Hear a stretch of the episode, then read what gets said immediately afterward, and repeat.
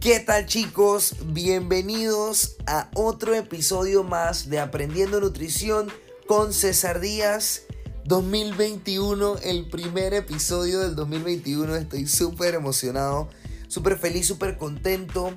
Gracias a todos los que me han apoyado siempre estar escuchando este tipo de episodios. La verdad, me encanta ayudarles, me encanta compartirles todo el conocimiento para poder facilitarles su alimentación con conciencia y sobre todo entendiendo conceptos que por ahí se les puede hacer muy difícil. Aquí les resuelvo todas sus dudas.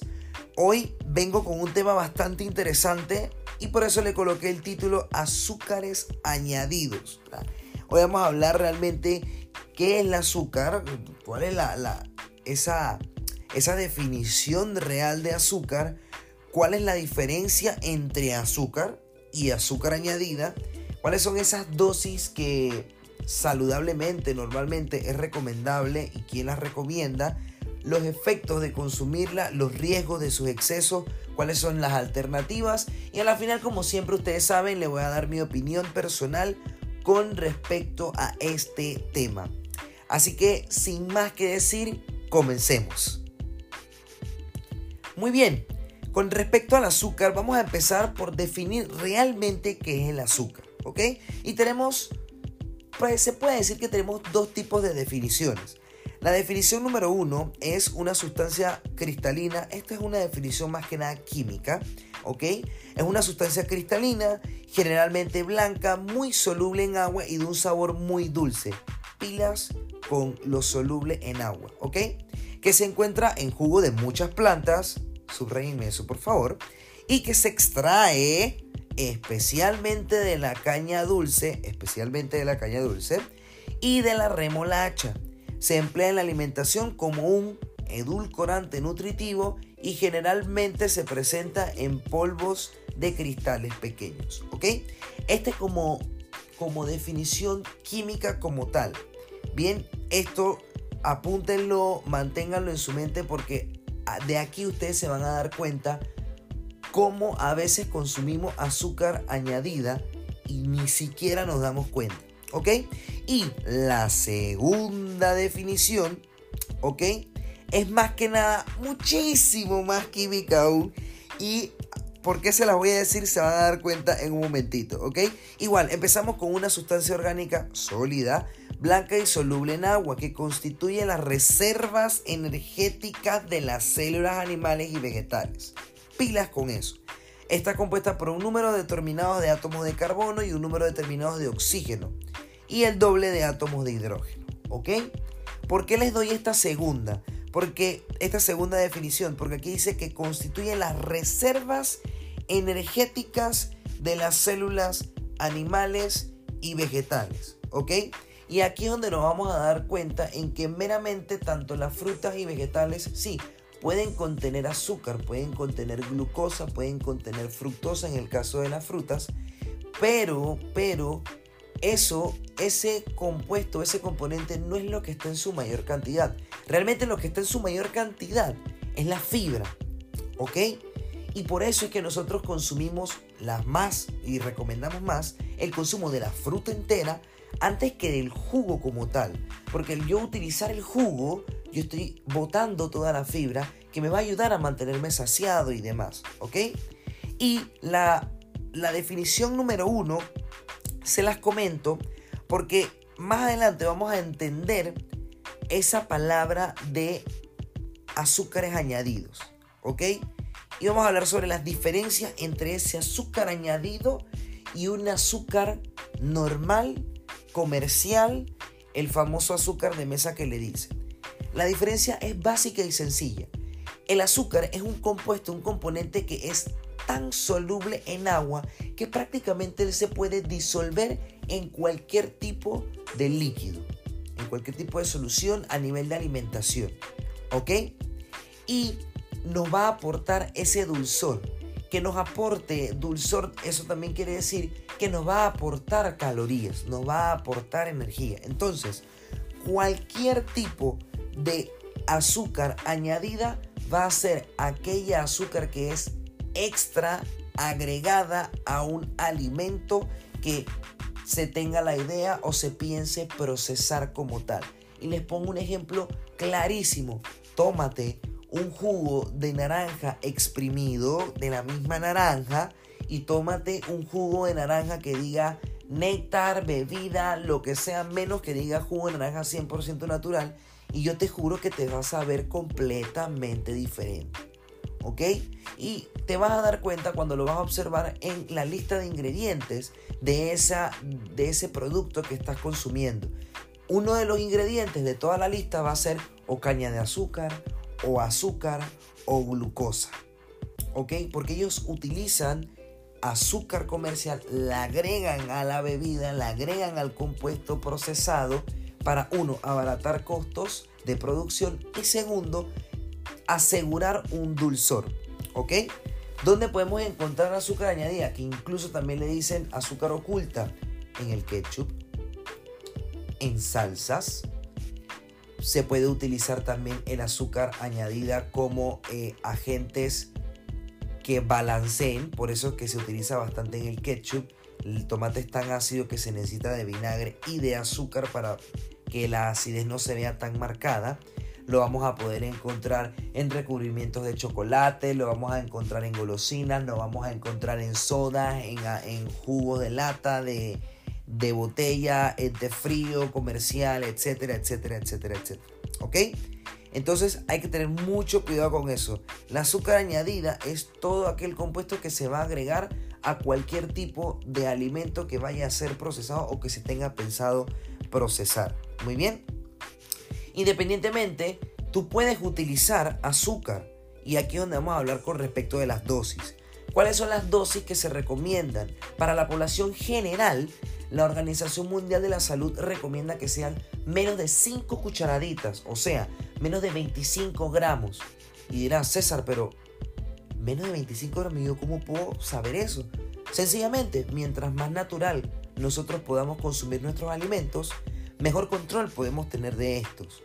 Y mientras más herramientas o más conocimientos sepamos sobre leer un etiquetado nutricional, leer una lista de ingredientes, identificar que en ese listado de ingredientes no diga por ningún lado azúcar, glucosa, ni nada de eso, nos podemos asegurar de que no estamos ingiriendo azúcar añadida, azúcar comercial, sino más bien quizás estemos ingiriendo azúcar proveniente del mismo alimento.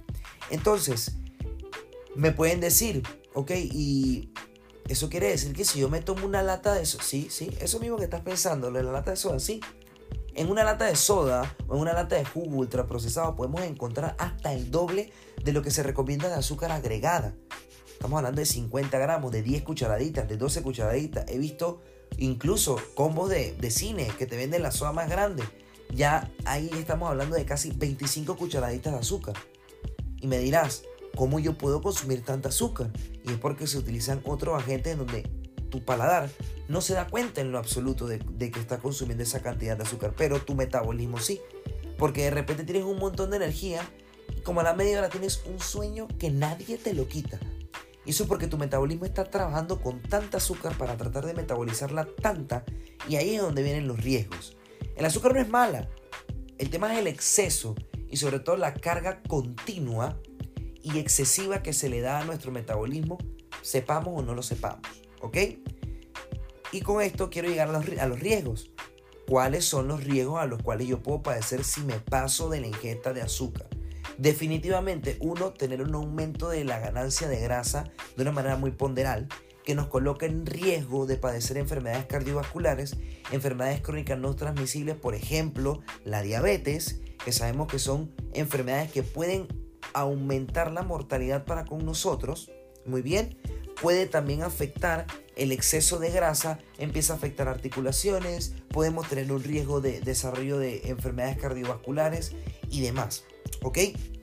Entonces hay que tener muchísimo cuidado con, este, con el consumo excesivo de este tipo de, de, de nutriente como tal. Ahora, César, ¿qué pasa si consumo menos de los 25 gramos? ¿Qué pasa si realmente consumo 0 gramos de azúcares añadidos? Y únicamente me concentro en consumir alimentos más naturales, me concentro en consumir vegetales, me concentro en consumir esta fruta en vez de que sea en jugo, de que sea eh, eh, en forma sólida, de, de forma entera. Ok, perfecto.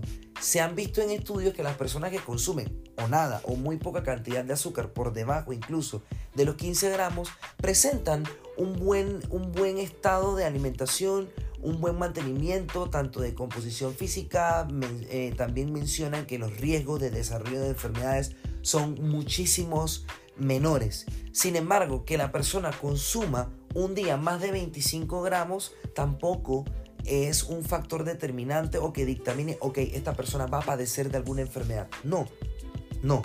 La alimentación no la podemos ver tan cuadrada. Nosotros somos un cúmulo de acciones no es solamente el azúcar, sino es que yo lo lleve el consumo excesivo a largo plazo, que no ingiera fibra, que no haga actividad física, que solamente consume, consuma yo alimentos muy altos en azúcares, en alimentos ultraprocesados, perdón, que contengan esta cantidad excesiva de azúcar. Es llevar esto a largo plazo y sobre todo no tener conciencia y no escuchar a nuestro cuerpo de lo que nos está diciendo, hey, realmente me estoy sintiendo mal, me siento inflamado, me siento sin energía, me siento cansado, te lo estoy diciendo, por favor, haz algo.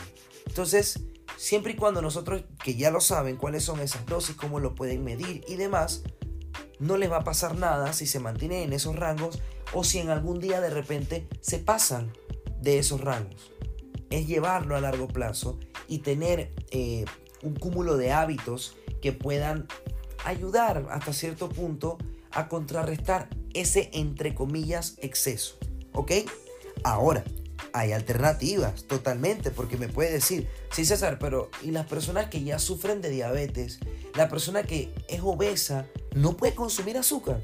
No, no, no, no es que no pueda consumir azúcar, sino que no, le, no se le es recomendable un consumo continuo o un consumo muy sostenido de azúcar añadida por lo cual se han creado alternativas y estos son los edulcorantes artificiales no calóricos. Ejemplo, sucralosa, mejor conocida como esplenda. Ejemplo, eh, acesulfamo de potasio. Ejemplo, eh, aspartame, mejor conocido como Equal. También tenemos el monk fruit, que es la fruta del monje. Y tenemos la stevia, más por la línea natural. También hay otras llamadas como xilitol, manitol, eritiritol, que estos son los, estos son los, los últimos tres que mencioné, son aquellos compuestos que lo vamos a encontrar en los chicles de dieta. Ahora me dirán, César, pero esto tiene algo malo. Bueno, químicamente hablando, ellos no aportan calorías. Químicamente hablando, ellos no aumentan los niveles de azúcar en sangre para aquellos pacientes diabéticos. ¿Ok? Sin embargo, el consumo, uno, continuo y dos, excesivo de estos edulcorantes artificiales no calóricos puede causar un cambio modular del paladar, en el cual nuestras papilas gustativas, específicamente los receptores de los sabores dulces, que por lo general lo vamos a encontrar en la parte media y en la punta de la lengua, se, se pueden ver hipertrofiados o hiperexcitados y vamos a empezar a depender de necesariamente consumir ese sabor dulce, colocándonos en riesgo de decir, tú sabes qué, no, hombre, ya yo siento que este Clyde, ejemplo, eh, este, esta, eh, este Snapple de dieta, ejemplo, no me sabe igual como me sabe antes. Porque fíjate que probé el, normal oh, estaba bien rico. Entonces ahí hay un factor de riesgo. Definitivamente que esto es una alternativa y esto es una buena ayuda para pacientes que tienen eh, el tema de la diabetes y de la obesidad como, como, como una segunda opción cuando de repente no se les antoja consumir agua y antes que elegir una, una bebida azucarada un alimento ultraprocesado, podemos utilizar este tipo de, de alimentos que, eh, que contienen estos nutrientes o estos ingredientes más que nada. ¿Ok? Que no solamente lo vamos a encontrar en líquidos, también lo vamos a encontrar en alimentos sólidos. Eh, lo podemos encontrar en gelatina de dieta, lo podemos encontrar en granolas que sean libres de azúcar y que también sean dulces, ¿ok? Y como último, no menos importante en mi opinión personal, eh, definitivamente yo creo que es un balance. Muchas veces nosotros queremos mantenernos saludables y de repente se presenta la fiesta de Pepe y Pepe me da a mí una Coca-Cola. Oye, tengo un mes que no me tomo una Coca-Cola, me la tomo y punto. Normal, no pasa absolutamente nada. Me como el dulce de la fiesta, me como el helado de la fiesta, pero yo estoy consciente de lo que estoy consumiendo y sigo con mi alimentación normal. No debo sentir culpa, no debo sentirme mal, no debo sobrepensar que este alimento único me va a hacer daño mañana en un mes. Para nada, nosotros somos un cúmulo de acciones. Incluso también puede suceder en que nuestra alimentación va muy relacionada con nuestro estado de ánimo. A veces el estrés nos lleva a consumir cantidades grandes de dulce o lo contrario, salado. Siempre tienen que entender y tenemos que entender y tener conciencia de qué es lo que estamos haciendo, qué es lo que estamos consumiendo y cómo este alimento lo vemos a corto plazo y cómo este alimento me puede beneficiar o afectar a largo plazo. El azúcar no es mala, el azúcar no mata a nadie, los edulcorantes no son cancerígenos, no matan a nadie, el exceso y el uso sin conciencia, el uso inconsciente de estos eh, ingredientes, de, este, de ingredientes como de los edulcorantes artificiales no calóricos y de este, y de este nutriente como lo es el azúcar, si se llevan de manera inconsciente, sí nos pueden hacer daño, ¿ok? Así que bueno, eh, este es el podcast de hoy. Espero que haya sido de tu agrado, que te guste. Si tienes alguna pregunta, alguna duda, si te gustó este podcast, por favor, por favor, ojalá me puedas ver en un video estoy juntando mis manos y de que por favor no dudes en compartirlo en tus redes sociales. sígueme en Instagram, arroba César 14. Tenemos una columna completamente dirigida a nutrición para ti y seguiremos grabando muchísimos más episodios aquí en tu podcast Aprendiendo Nutrición con César Díaz. Gracias y nos vemos en la próxima. Adiós.